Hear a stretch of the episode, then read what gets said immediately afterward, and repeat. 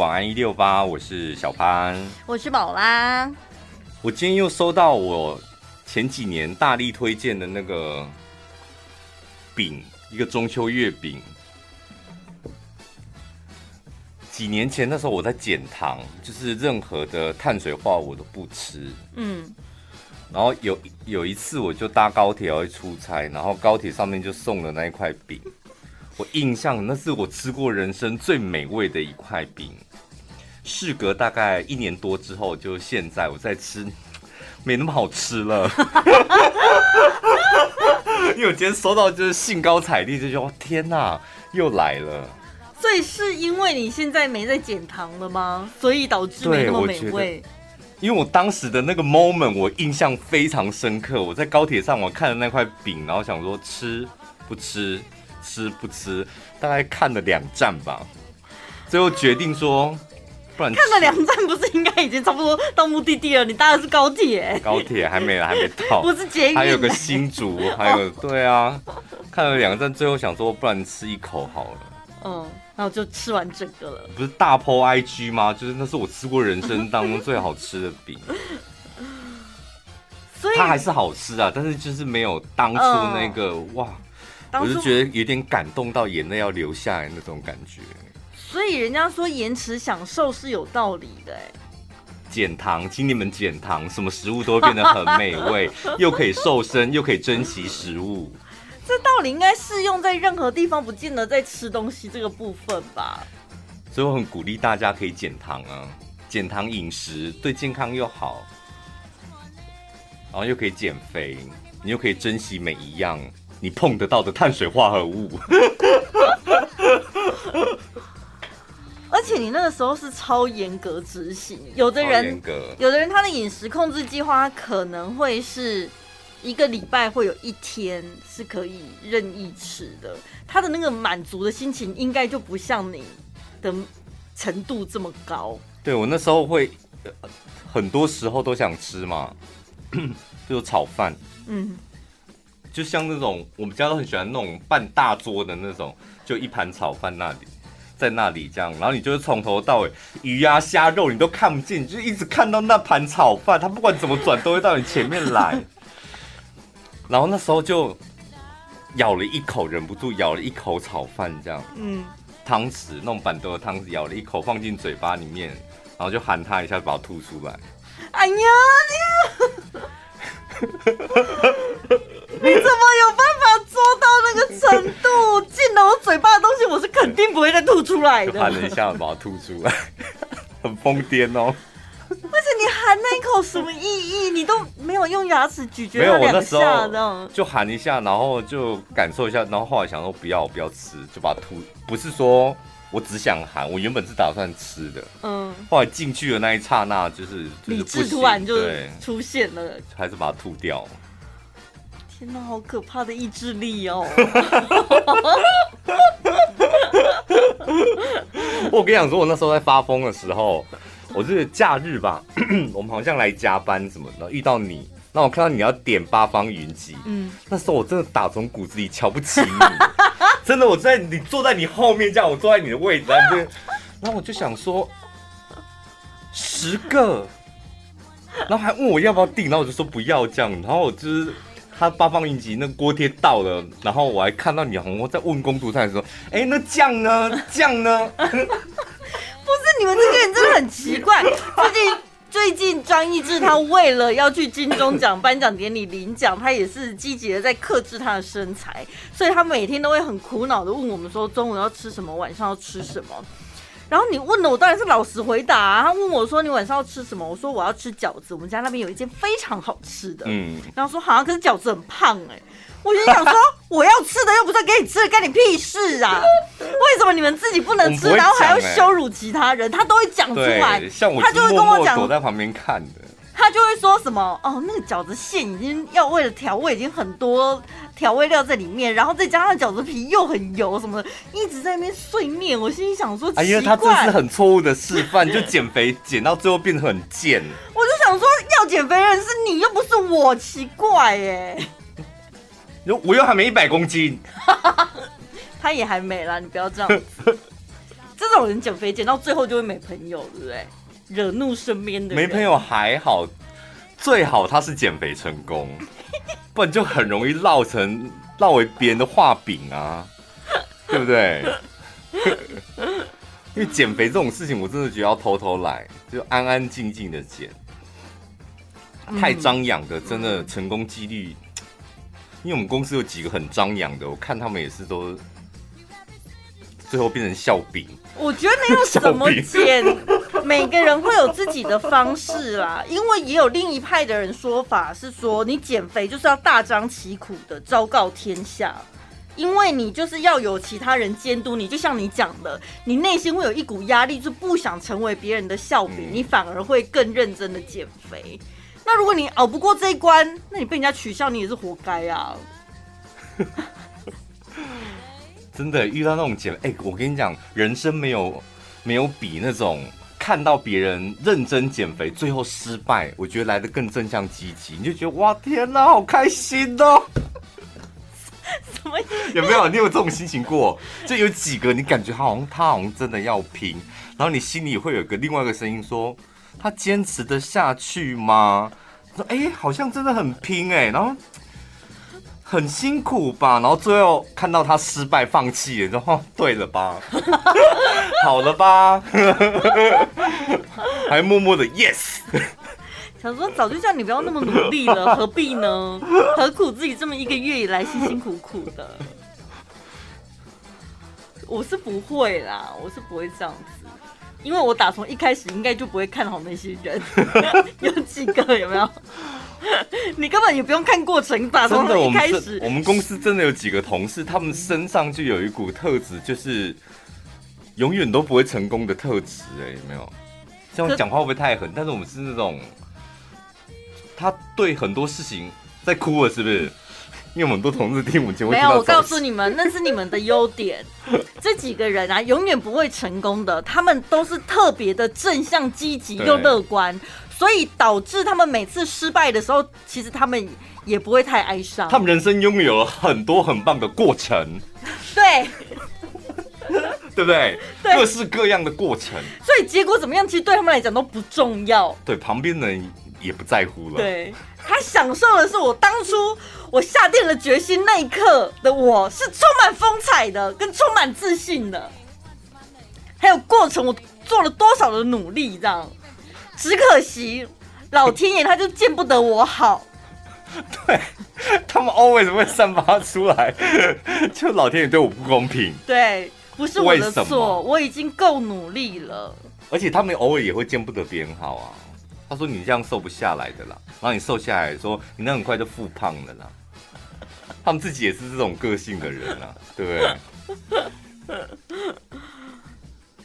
可是我觉得不管，所以我觉得应该要有有一个出版社，不要再出那种成功人士的书，嗯，帮我们多收集一些这种失败的人士。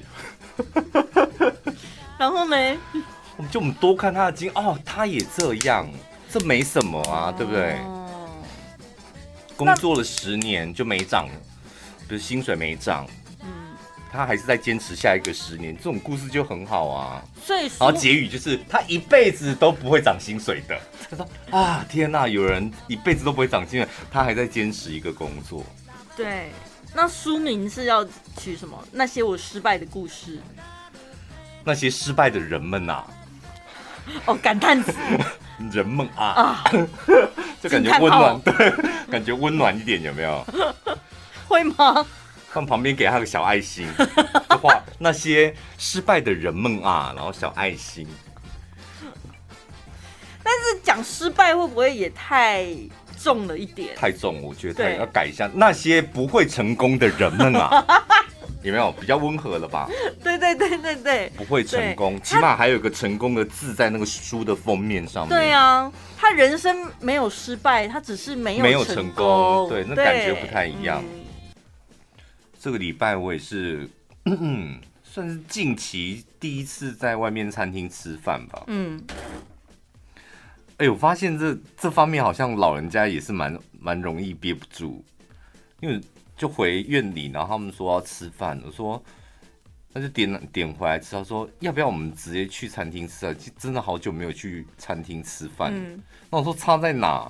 不就是那些菜而已吗？对，他说不一样，气氛呐，气氛无同啊。坐你遐椅啊坐起来，迄卡森皮啊，感觉嘛无同啊，吹来的风都无同呢。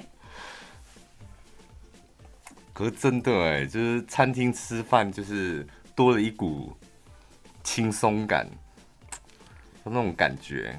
光想到你吃完不用清理，不是就觉得很方便吗？在家里，因为你外带回去是装在那个盒子，你也不可能那么多菜，不可能再把它装到什么碟子上面去，就少了一点气氛。老实讲，对，吃饱跟享受美食那是不同境界的东西。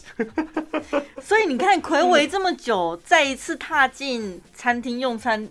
才自己亲自体会到真的感觉不同，是不是？就有点惆怅啊，就想说餐厅吃饭这么简单的事情，现在已经变成是一个奢求。我在疫情期间，我大概买了两次的串边回家吃吧。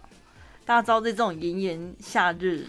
来碗串边，不就是要看到它在盘子上面，然后有点像金字塔圆锥状吗？我真的觉得。然后你知道外带回家，他就拿那个纸碗，整个 copy 然后就平平的，就真的很没 feel 哎。而且我觉得所有的冰店应该禁止外带，因为很容易造成意外事故。掐的。不是你买的，你心理压力也大啊。你摩托车会骑比较快吧？对。要不然你就是要挑家里黄灯会闯吧，比较近的冰店，不能买太远的。但近的冰店通常又不好吃，就 就是要凭运气。该不会买不到好吃的冰，心里还想说该死，当初买房子就不应该买这一区的。我不知道哎、欸，就是我家人也是很爱吃冰的那种，串冰，各式各样的冰这样。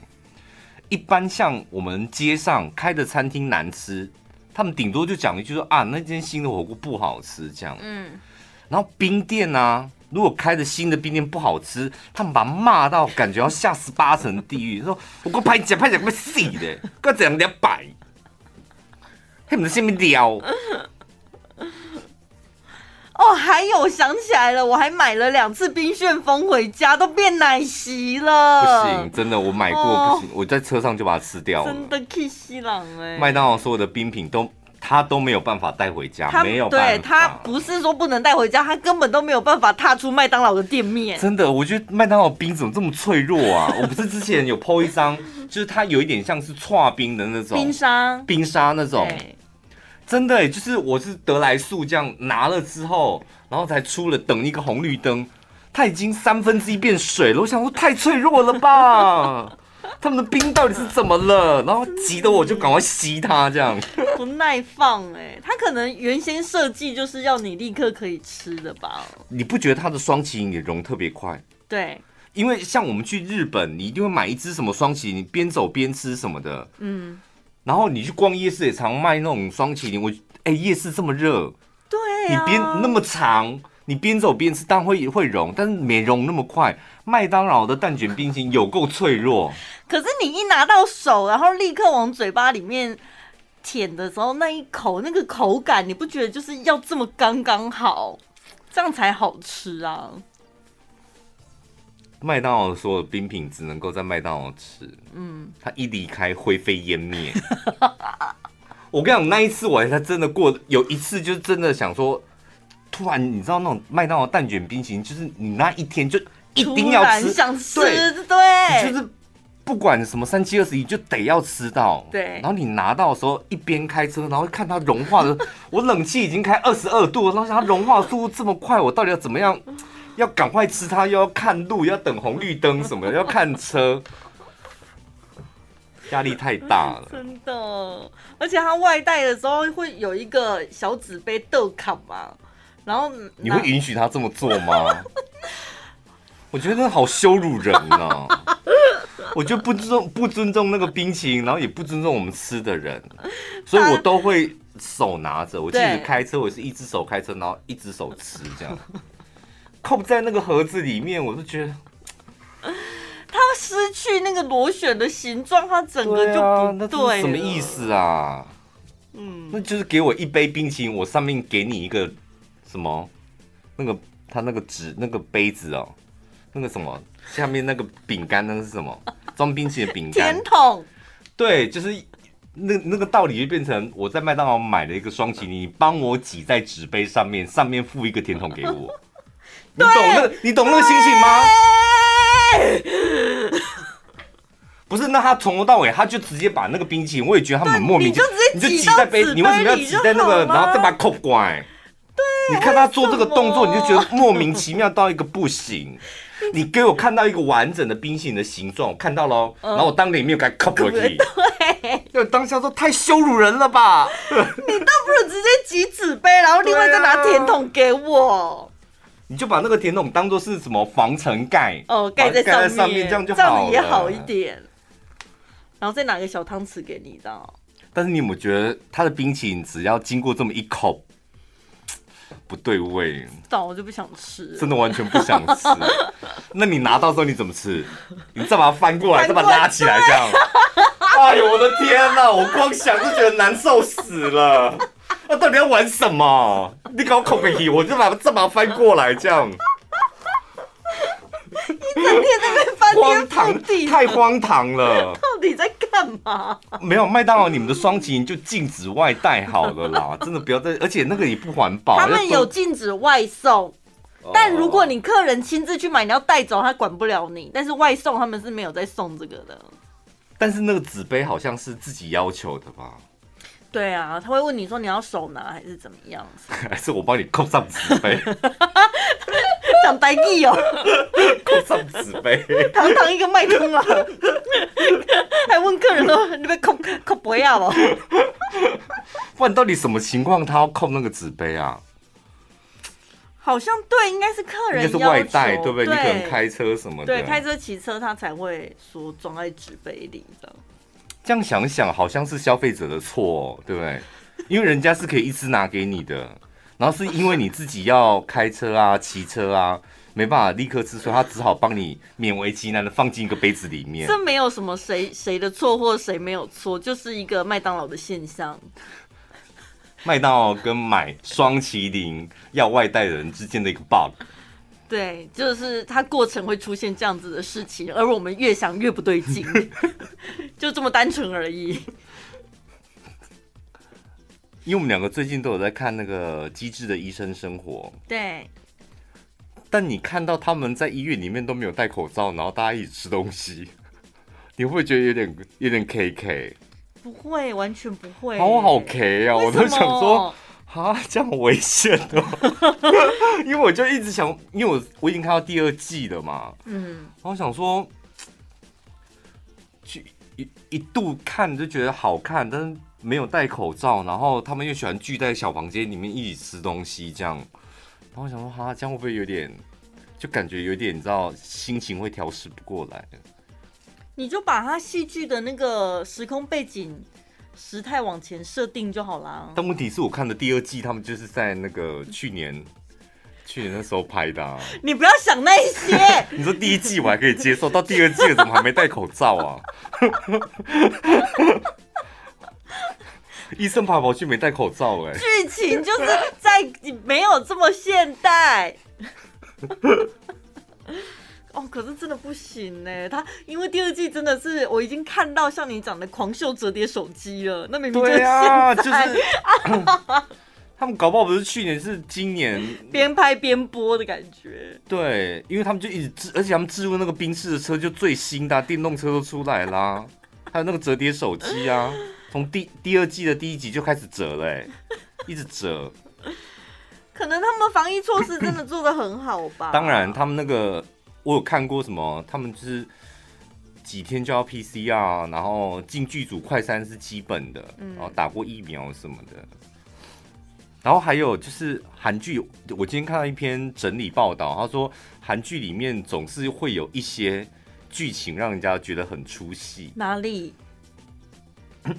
比如说吃饭一定要到 Subway，那就是自入啊。对，就一定，然后。还有每几乎每一出都男主角都一定会去女主角家里面送人参，有没有？就是他一定会有个送礼的桥段，去看妈妈、看爸爸，然后一定是送人参。然后想说，最好是就感觉这个转折就有点，然后有些妈妈。有些妈妈算是配角，然后有些妈妈真的就只出现一集而已，然后也要去送她的人生，好像那个妈妈的诞生就是为了收那盒人生，好多出都这样，那个妈妈真的就是为了那盒人生而诞生的。可是第一季我觉得还好，第二季真的很明显有一些置入真的是很生硬。你就会觉得这个桥段根本就没必要啊，何必要特别把它剪进来？然后你就会很明显的感受到，对，他在置入这个。我在看他第二季，现在置入这些东西，要最想买的是那个鸡茸咖啡。以前我们去韩国，我们也是整盒整盒买的。而且那个牌子，你看从多久以前，每一出韩剧都有那个牌子，对，到现在真是屹立不摇哎！你们送我好的啦，你们送我，因为懒得去买。对，现在台湾应该都有进口了，其实这是蛮容易买到的。因为我觉得雀巢的三二合一就还蛮好喝的了，嗯，但很奇怪，他们泡起来，而且他们很脏，他们就直接用那个塑胶袋对边打拉，而且喝咖啡为什么要纸杯啊？我想说天哪！医院讲求卫生呢、啊，然后装的水都很少，你会发现，所以我才想说，所以他们如果要我们马克杯的量，我们可能一口气要倒三包哦，那个浓度才。我跟你讲，因为我看听众朋友推荐一一出韩剧叫什么《我的大叔》，对，那里面那个女主角非常到位，她每次泡都是三包，哦说，她因为她用马克杯装，她每次都是一口气吃三包，啊、然后这样，我说这样才合理呀、啊，不是因为。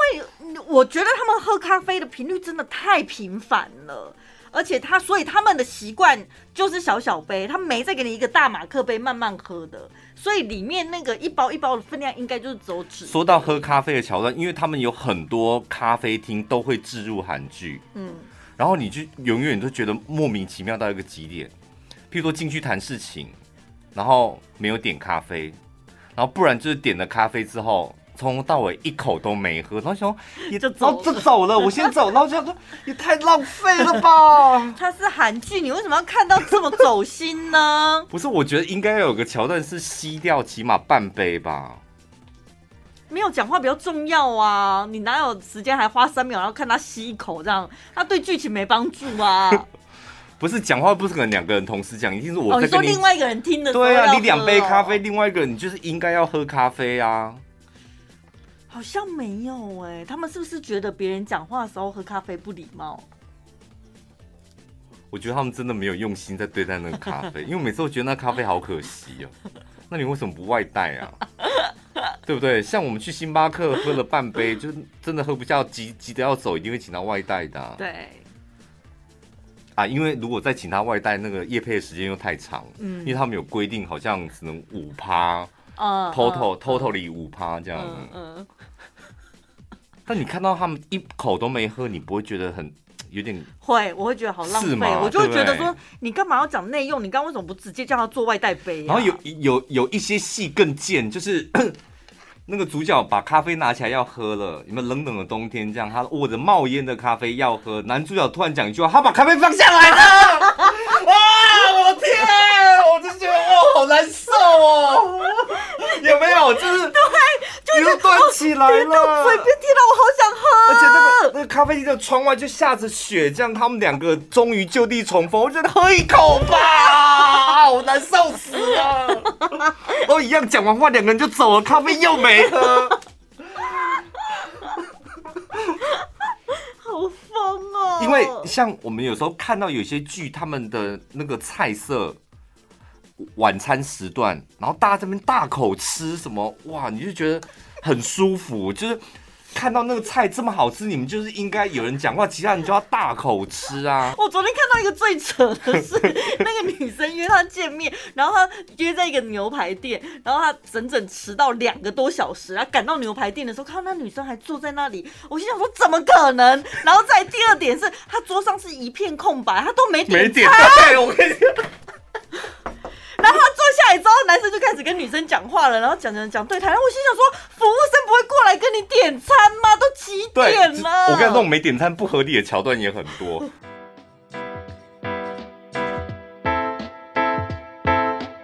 来自台湾品牌露琪亚优质纯净胶原蛋白。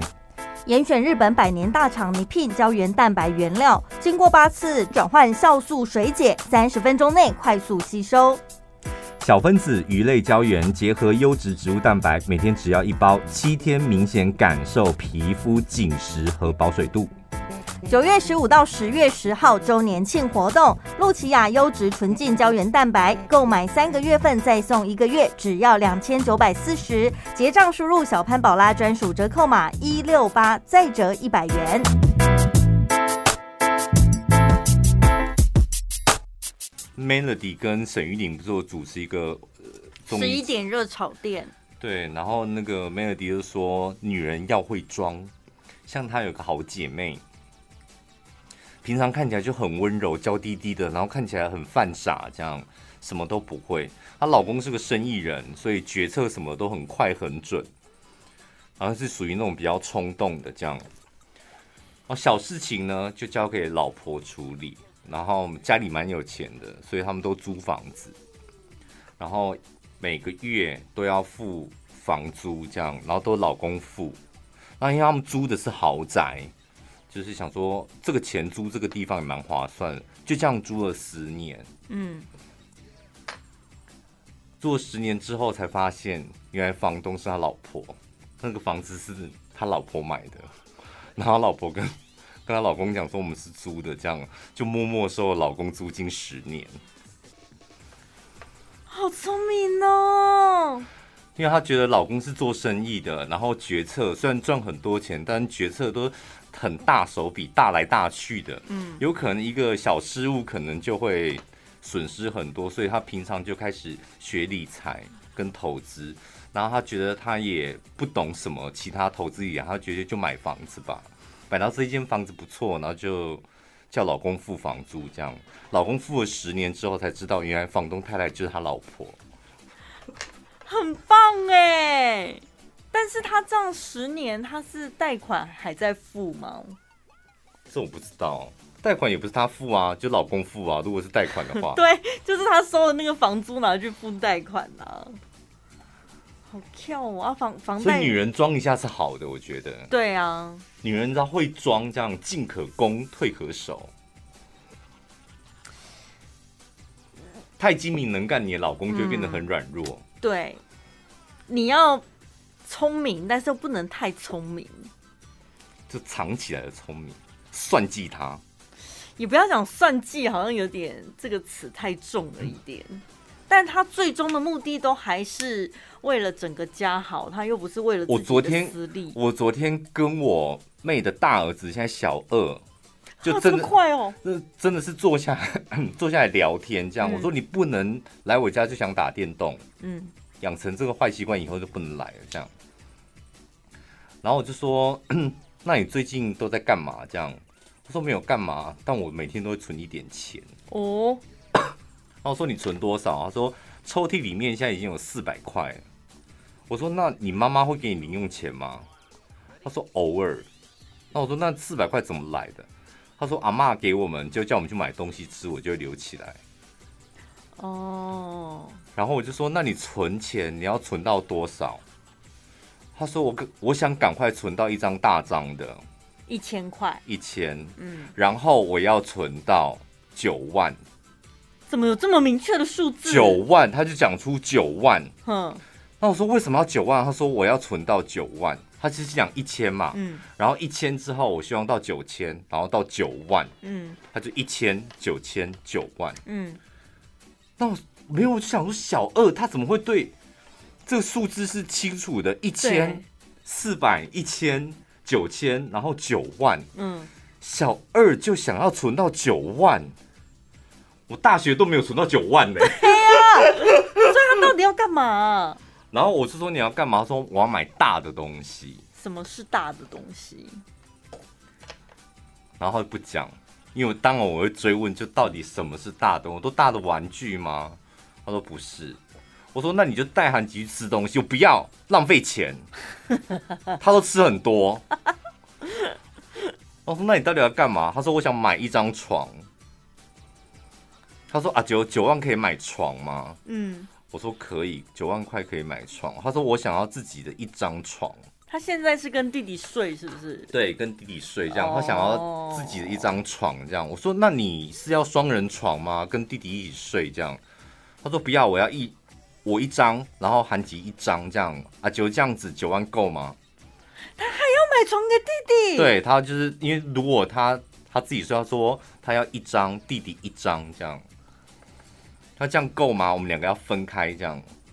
那我说这样应该够，买便宜一点的 单人床就好了。对，单人床一人一张这样子够的。嗯，嗯，嗯，IKEA 的。小二现在要花九万块买两张单人床。他到底多讨厌他弟弟？你觉得他们只是爱打闹，还是他真心讨厌弟弟啊？不，因为他现在已经是属于一个。成熟期小二嘛，所以他当然想要有自己的空间床，那也是很重要的啊。小二还好啦，但是接下来几年会很快，差不多到高年级的时候。没有没有，我跟你讲，六年级、五六年级国中那是一个青春叛逆期。对，但是小二他刚好是那种吸音啊，他现在正转变到一个。他可能自己会想事情，对，因为他已经接触到学校的教育，他本来还从让人家保护的小孩子，现在进到学校，他已经开始社会化喽。因为有一次，我妹就偷偷跟踪他去阿狗狗，阿狗狗是什么？就是一个无名的便利商店，在他们学校旁边叫阿狗狗。Oh. 住我们宁东那边的，你们应该都知道，他就开在学校。北区也有，我看过。是吗？对，它是连锁的。对。可能吧，类似休闲小站那种等级吧。它这个便利商店，对，对对，然后里面还可以帮你影印呐、啊，还有卖电影票的。我是没有进去过，这样。他写在门口。因为他自从被就是被我妹的老公发现，有一次就是想说，这儿子也太乖了吧，居然就一直站在马路口挥手，然后一定要看着爸爸走，这样。他爸爸就从后照镜看到他怎么还在挥手？日本人吗？对，就想说怎么儿子怎么上小学之后变得这么懂事，这样以前都不打招呼，现在会就是爸爸都开走，是从后照镜看到他还还在那边挥手这样。后来有一天老师告状，就说他班上班上课的时候都会偷吃零食，一问之下，你说零食哪里来？原来就是他目送他爸爸走开之后，然后他就一个人默默的去阿狗狗里面买满天星哦。然后，因为他没有每天可以得到十块、二十块这样，所以他可能一个礼拜只能够买个一次、两次。但是他每天逛，因为我妹也是偷偷跟踪他去阿狗狗，然后就是说你你要是不是要买零食？不是不能买零食吗？然后那个老板娘就说没有，他没有每天买哦，他一个礼拜只有买一次。然后说那他其他时间，他其他时间他进来看一看、逛一逛这样。然后他才会去上课，等那个大大高年级的同学进来，然后高年级就说：“哎，要上课要上课。”然后他就会跟着他们去上课。他只是进来逛一逛，他没有每天买。好大人哦！阿狗狗到底有什么好逛？他该不会当星光三月吧？那是小朋友的星光三月。你现在仔细回想，我们小学以前，我们学校就是后面也是有一间，还不是。便利商店或什么，它是杂货店，干嘛点那一种？里面有很多那种一块钱、五块钱的，甜甜的啊、红红的啊，对，很多色素食物什么的。这种小糖果、小零嘴，我们也是每天都会下课，每次就会去那里逛一逛。然后不见得买对，你就会想说看一下今天有什么，然后你内心会开始幻想跟。勾勒一个画面，就我下次来，我想要买这个，我想要买那个。对，因为他一年级的是去逛阿狗狗，这还情有可原嘛。嗯、但是现在一眨眼，因为今年疫情的关系，就一真的，一眨眼就二年级了。对，这这怎么都没上课，然后对，哎，突然开学就二年级了。就突然二年级之后，然后他跟我讲说，他要存九万买床。我想说，现在小朋友成长的速度也太快了吧！我的天，十块钱的满天星变成九万块的床。我想说，再过几年，他说阿九。走，我们去看房子。我觉得现在房价涨很凶，现在这是时机点。好可怕哦！对啊，我们去看精锐的房子，我觉得我们负担得起。好成熟哦！买床。所所以你跟你的侄子之间就是产生了这么一段对话。昨天晚上那段对话的确是吓着了我，我就想说天哪，也太太成熟了吧？哎、欸，所以你跟这些小朋友的对话内容，你是选择会保密，还是你会告诉爸妈，还是看讲了什么？我只会在广播上讲哎、欸，这算保密吗？这我觉得就看个人造化，看爸妈到底有没有在听我们节目。爸妈是没有在听我们节目，但他们很多朋友好像都会去打小报告。Oh. 拜托你们安静，少在那边插手别人的家务事。对，我们现在在讲秘密，就秘密你听到就守住就好了。他们传来传去，我快烦死了。而且传来传去，有时候会遭奸，那个内容会被加油添醋什么的。不是，而且你们都喜欢用疑问句去质问当事人。为什么你们家我以前要买床啊？就会这样，就人家就会莫名其妙。我们我们那个故事是有铺陈的，而且我们在聊一个现象，你们都用疑问句去问，他们直接前面都没有解释前因后果，直接跳到结论，这样人家会吓到。对，上次还有个更夸张的，直接就问我妹说：“哎，你儿子中邪啊？”我们哪有讲到这个？不是，我是讲，就是他有一次就是。中耳炎，耳朵发炎，oh, oh, oh. 然后我们只是去拜拜的时候，顺便就是修个然后就说：“哎、欸，你儿子中邪了。”然后我妹说：“你干嘛说我儿子中邪啊？”我根本没有讲他儿子中邪啊！真的，你们这一些说三道四的家庭革命，然后家庭失和，都是你们这些。我跟你讲，三姑六婆聊天的方式就是用疑问句，好可怕哦。就你明明知道事情的前因后果，但是你都用疑问句，是不是？啊，为什么？这就是三姑六婆。迪英最近好像迷上了长辈图。对，最近这两个月，包括他的那个儿子孙安卓都说：“天哪，我妈好像疯了。”他每天都会上传他自制长辈图，就搭配他的辣照，然后旁边就是。你知道很阳春、很丑的字体，写一些心灵小语。我跟你讲，为什么会变成长辈图，就是因为它的字体跟颜色，嗯，字有粉红色、紫色、深蓝色、深红色。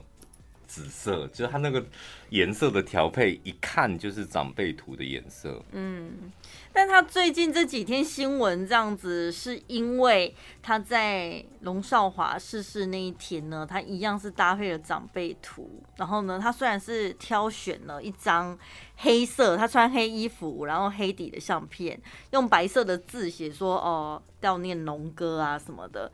但是他穿的衣服是开超低胸。然后超短热裤，嗯，所以很多人就觉得你这样到底有没有尊重死者啊？为什么？为什么去尊重死者就要穿的包很紧？我觉得这个太八股了。去参加人家丧礼，嗯，我觉得想穿什么都可以。对啊，而且我们台湾的丧葬文化，拜托有多少阿公要走的时阵，哎。因的家孙就特别请迄辣妹团来，有不？对，你都可以请辣妹，就穿成这样。对呀、啊，那你为什么去的人就不能够像是在办一个告别趴一样？而且我觉得他们是演艺人员，只是我觉得会让人家看的比较不舒服的，应该是因为毕竟悼念亡者，它是一件哀伤的事。可是搭配迪英他自己本人穿那件衣服，而且放在相片正中央，你就会觉得你到底是真心的悼念人家，还是你只是想要秀你的身材？哦，就悼念人家没必要放自己的照片呢、啊，对不对？对啊，要不然他爱穿什么，我是觉得没关系。但他那些文字到底是从哪里偷来的、啊？自己写的吗？明知不问是修养，看穿不言是智慧。就一定要有这样的牌句，修养智慧，在别人难堪的时候，保持明知不问是一种善良。近思语吧，会不会？到底是哪里可以得到这种文字跟文章还有灵感？自己写的吗？我跟你讲，慈济有近思语，然后佛光山有那个星云语录，是不是？我跟你讲，慈济的近思语你们有收过吗？其他蛮单刀直入的、欸，嗯。就是有一点狠哦，我觉得婉转的讲出你的缺点，这样。你最近有收到吗？因为我很久，我有不是，我是前几天看到我的脸书回顾的时候，我有把它拍下来。我那时候不知道发什么癫，竟然会写那样子的文字，我也觉得蛮厉害的。请念：取是能力，舍是境界。你就小低音啊？干嘛啊？我觉得你就小低音，欸，很有道理吧？小低音，你这文法 就是小低音。你再搭配一张你的照片，像他这样子用这种字体，你就小低音啊。重点不要想那一些。你再讲一次。取是能力，舍是境界。没有错，小低音。你是全国小低音，真的。因为我刚才想说，会会会不会我没有悟出里面的一些真谛？没有。你这就是你拥有小低，你在搭配，你看你这样直接写多无聊。你再搭配一些颜色，然后你的照片在旁边，你不是有一张喜气洋洋的红色衣服的那个，好像飘出来，好像新年过年的那。搭配这个文字非常完美。哎、欸，你这样子，听众朋友，他今天收到我们的卡片，他都会觉得啊，这些小低音下来。好，我再念一篇小低音的文章给你们听，因为今天听众朋友寄来，我才又 又又再一次看到就是小低音的文字。有时候不幸的事情也可能会发生在善良的人身上。小低音，哎、欸，我那是偷抄 《机智医师》里面的对白，《机智医师》里面这么多，你看你就偏偏得到这一段，那一句很感人的，我有掉眼泪，我才把它抄下来的。因为我是，我觉得我是善良的人，我有时候也会遇到就是不幸的事情呢、啊。来喽，来喽，输给别人不丢脸，输给自己才可耻。小低音。这个很小低音了吧？哎、欸，那一句我不知道从哪里来的，啊、我好像是不知道看什么戏，我自己有感而发自己写的。你自己写的就是小低音啊！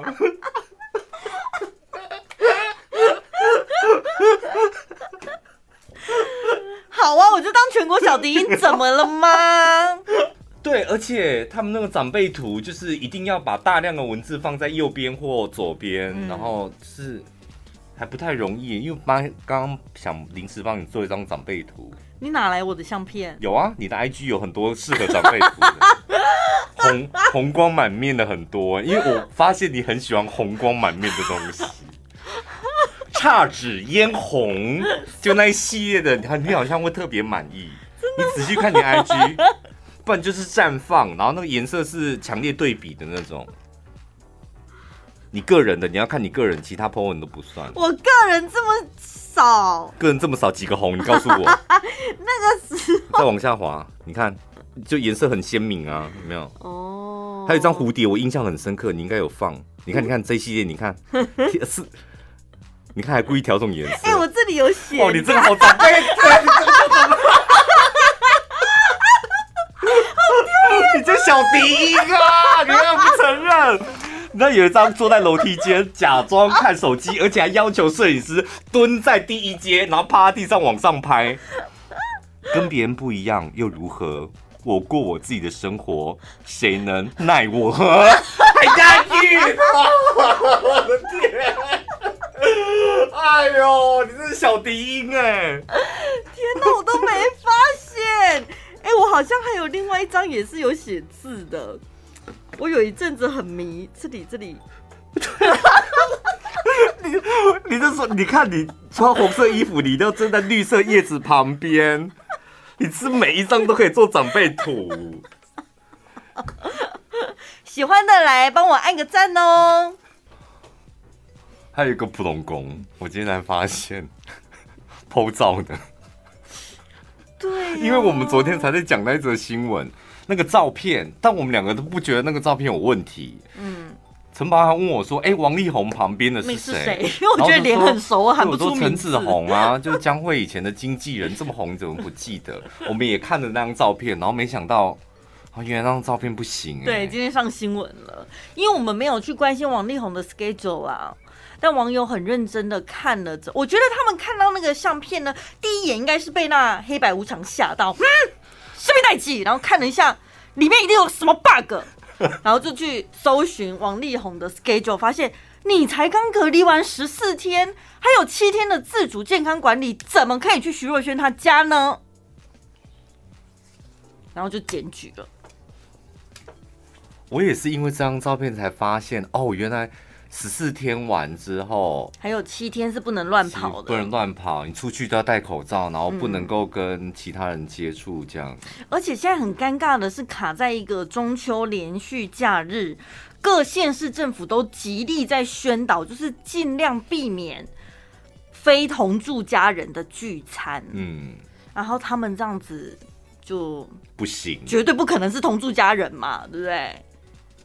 就违法啦，所以那那张照片，大家本来是微笑合照，然后最后脸都铁青了。对，就里面有范玮琪、黑人、徐若瑄、陈子红，还有王力宏。可是我就很好奇，到底这个聚会有多开心？就是可以开心到就我非 po 不可。你要问徐若瑄啊，因为因为现在所有的人应该都在干掉徐若瑄。你说其他的四个人是是，当然啦，明明吃饭就没，就是啊，我们就自己吃一次就好了，po 什么照啊？而且他他们可能还想说啊，就是很开心。徐若瑄说，哎、欸，那我们来 po 拍一张照片，大家都好啊，就难得聚在一起，然后 po 拍了之后，大家也想说你应该也不会 po 吧？没想到一回家，他 po 了，po 了。欸拍的蛮好看的，隔天啊，天哪，违法了！还是徐若瑄是拍完了之后，然后说晚上那个洗完澡在休息的时候就看一下，哎呦，我怎么这么漂亮啊？赶、啊、快 po 出去！没有，那怎么漂亮？好，我再把脸修小一点，还要再修，把范范的脸再放大一点。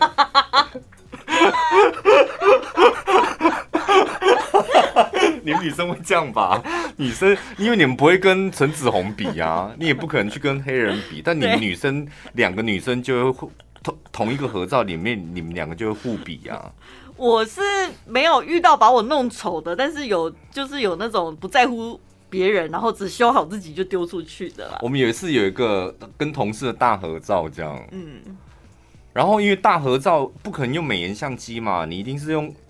苹果手机就直接这样拍了，这样就直接拍了。然后你真的你没有办法挑，因为七八个人，你到底要怎么挑？对，所以就大合照就拍完之后，然后说哦好啦，然后就 po 这一张，然后一 po 上去之后，就是他就会有一个人主动说，哎、欸、我 po 我 po 我来 po 这样，然后你们再分享这样。我跟你讲那都有鬼，说要 po 的那个人他就会只修他的脸。奇，我跟你讲，你知道为什么看起来特别奇怪吗？因为就大家都很正常嘛，就没有美颜，每个人的肤色也不好，然后什么小东西就会跑出来，这样就他一个人有柔焦，就这么完美，夕阳直洒在你脸上，没更小呢。而且我跟你讲，有些很心机很重的同事，他们都很清楚知道说，这张照片因为跟别人合照，然后我要写我的脸。所以我一定不能够傻傻站在前面跟别人并在一起，因为你这样脸修不了，你一修，哦、你修你的脸，旁边的人就变形了。所以你要站最旁边，最旁边或最后面靠墙的，而且要完整的那个墙，哦、然后你就可以大修特修这样。女孩们呐、啊，心机多得很哦，好辛苦啊！所以男生要多疼惜女生，你看女生过得多辛苦。哎呦，你这个 ending 好棒哦！因为我怕我讲的那个同事，他现在听到他会生气。最轻松、最好笑、最疯癫，都在小潘宝拉的晚安一六八。刚刚超好笑。